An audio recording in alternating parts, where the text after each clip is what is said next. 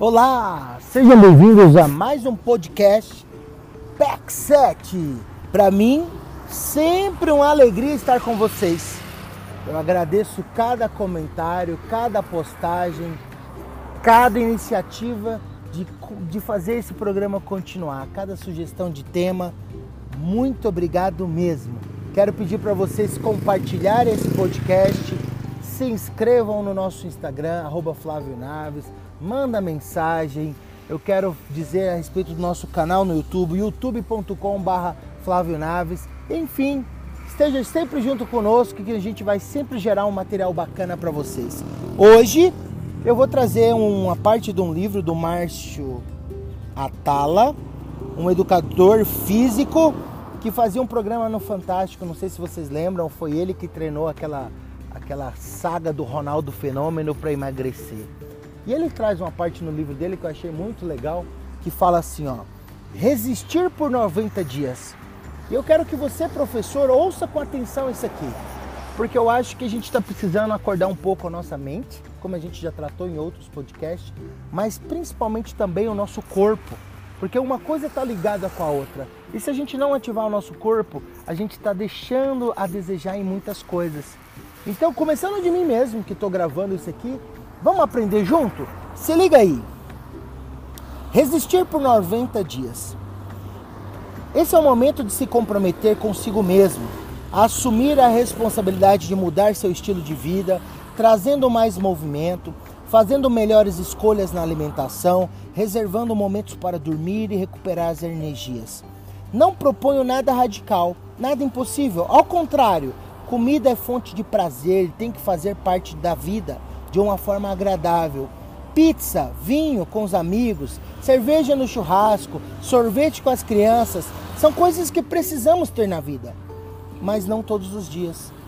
Tais momentos são especiais e por isso não devem se tornar corriqueiros. Até mesmo a preguiça é aceitável uma vez ou outra, um dia que o corpo esteja precisando se recuperar. Mas imagine se diariamente você tomasse chopp, comesse rodízio de pizza e tomasse sorvete. Ou se, uma, se a sua preguiça não fosse embora nunca. O resultado é esse que tem se apresentado no mundo e no Brasil.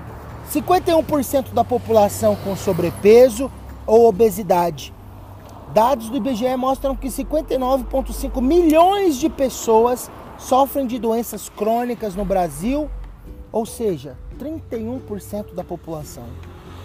Eu proponho a você uma meta inicial. Vamos fazer do movimento da atividade física, de boas escolhas na alimentação, a nossa regra, que deve estar presente entre 22 e 24 dias do mês.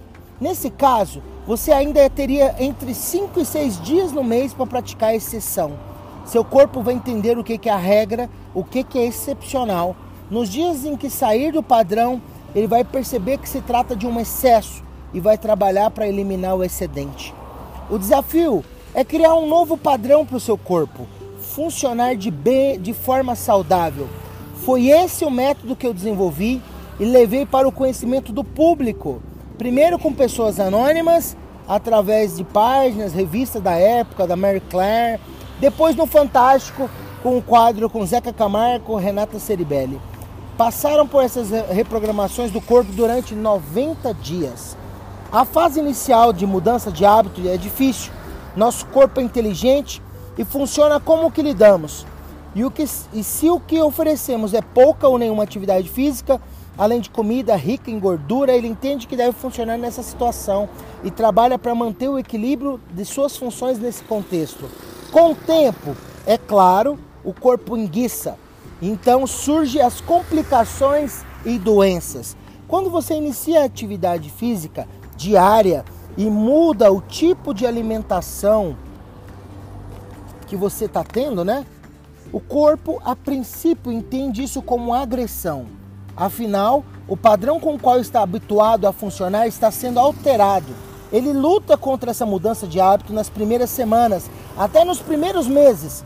Mal humor, preguiça, fome, irritação e até gripe ou infecções oportunistas aparecem. Por isso, é fundamental resistir por 90 dias, o que considero o tempo mínimo para obter respostas positivas a uma adaptação concreta. Arrisco dizer que, dependendo do nível de mudança, ou seja, no caso de uma pessoa absolutamente sedentária e que se alimente muito mal, a mudança pode levar ainda mais tempo, por volta de seis meses, para ocorrer de forma definitiva. A partir de agora, vou mostrar a vocês com dicas eficientes como trazer bem-estar para sua vida nos mais diversos momentos e situações do seu dia. Não há por que negar, adiar ou evitar. O movimento tem que estar de alguma forma presente em sua rotina e com regularidade, para que você possa colher todos os benefícios. É algo fundamental que a sua saúde, saúde é o que você precisa para viver bem antes de qualquer outra coisa. Não há receita pronta para todos.